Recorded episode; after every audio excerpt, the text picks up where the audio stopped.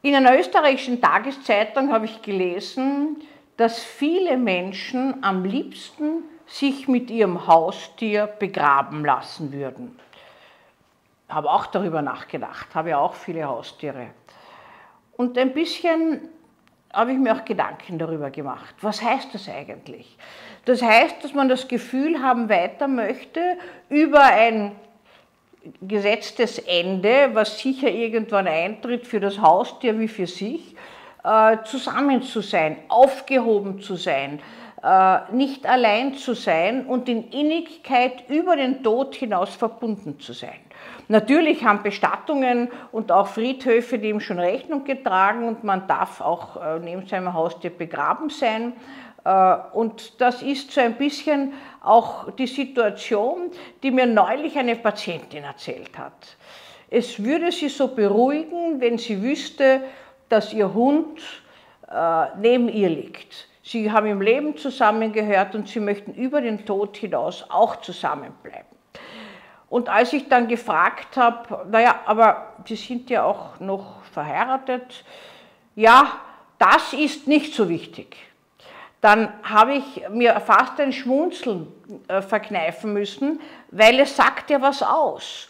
Es sagt was aus, dass meine Bindung zum Hund inniger ist und vielleicht ungetrübter und ungestörter, weil der Hund widerspricht ja selten, er macht nur manchmal nicht, was man von ihm will, äh, als die Beziehung zum Ehemann. Und sie hat mir das auch bestätigt, dass dort gibt es Reibereien, der versteht sie nicht und äh, sie ist zwar schon, weiß Gott wie lang verheiratet, aber dieses Gefühl, was ich Symbiose nenne, diese Verschränkung ineinander, aufgehoben zu sein im Schoß des anderen, das haben viele Menschen mit einem Tier, mit einem Haustier. Dazu eignen sich Hunde besser als Katzen. Manche Katzen haben zwar auch diese Eigenschaften, aber die sind zu eigenständig.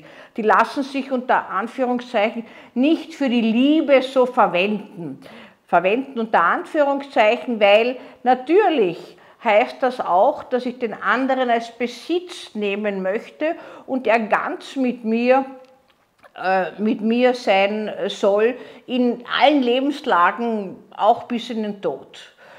Ich würde für meinen Hund alles geben, ich würde für ihn sterben, hat diese Patientin gesagt.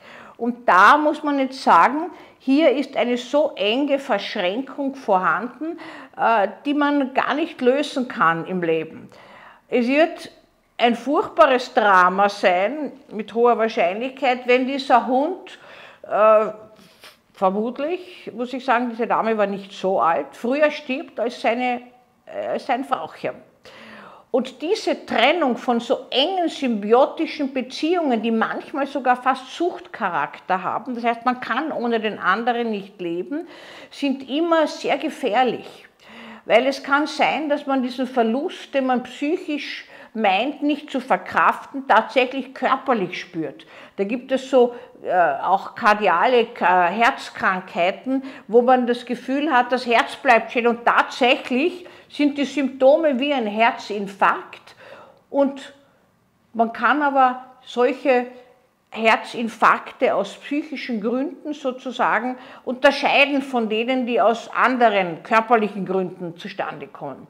Aber diese innige Verbundenheit über das Herz, Sie kennen ja im Volksmund den Spruch, du mein Herzi Pinky, äh, ein Herz und eine Seele und äh, das Herz fällt mir in die Hose, dieses Gefühlsbetonte, eigentlich das Zentrum, der Motor des Lebens, der ist mit dem anderen verbunden. Und diese Patientin hat das auch verfügt, dass sie neben ihrem Hund begraben sein möchte und äh, hat schon mir vermittelt, im Leben fühlt sie sich schon besser, seit sie das weiß. Sie hat äh, schon eine, eine äh, Begräbnisstätte ausgesucht und alles schon vorbereitet in Gedanken und aufgeschrieben. Und das gibt ihr das Gefühl, äh, dass sie beide mitsammen über den Tod hinaus zusammenbleiben und dass Trennung nicht passieren muss. Das heißt, hier wird auch das, was im Leben unvermeidlich ist, Trennung ausgeklammert. Es geht weiter. Ein Leben nach dem Tod, könnte man sagen, mit dem eigenen Haustier gefühlt, aber auch durchaus von Menschen, die nicht an ein Leben nach dem Tod glauben, einfach gefühlt in trauter Verbundenheit weiter zu leben. Wir wissen ja, dass Haustiere durchaus solche äh, biologischen Veränderungen in Menschen hervorrufen können, wie es intensive Gefühle zu Menschen machen. Also da gibt es das Beziehungshormon, das ausgeschüttet wird. Man weiß auch, dass manchmal Menschen empathischer werden, wenn sie mit Tieren, äh, wenn sie mit einem Tier eng verbunden sind oder mit äh, Tieren eng verbunden sind, dass man weniger aggressiv sich verhält und einfach inniger sich im Leben fühlt, nicht alleingelassen und nicht einsam. Und dieser Gedanke an danach, an das Weiterleben, unter Anführungszeichen gefühlsmäßige mit dem Tier, das beruhigt. Daher würden sich 80 Prozent der befragten Menschen einer österreichischen Tageszeitung, ich weiß zwar nicht, wie viel befragt worden sind, mit dem Haustier gerne begraben lassen. Ja, wie ist es denn bei Ihnen?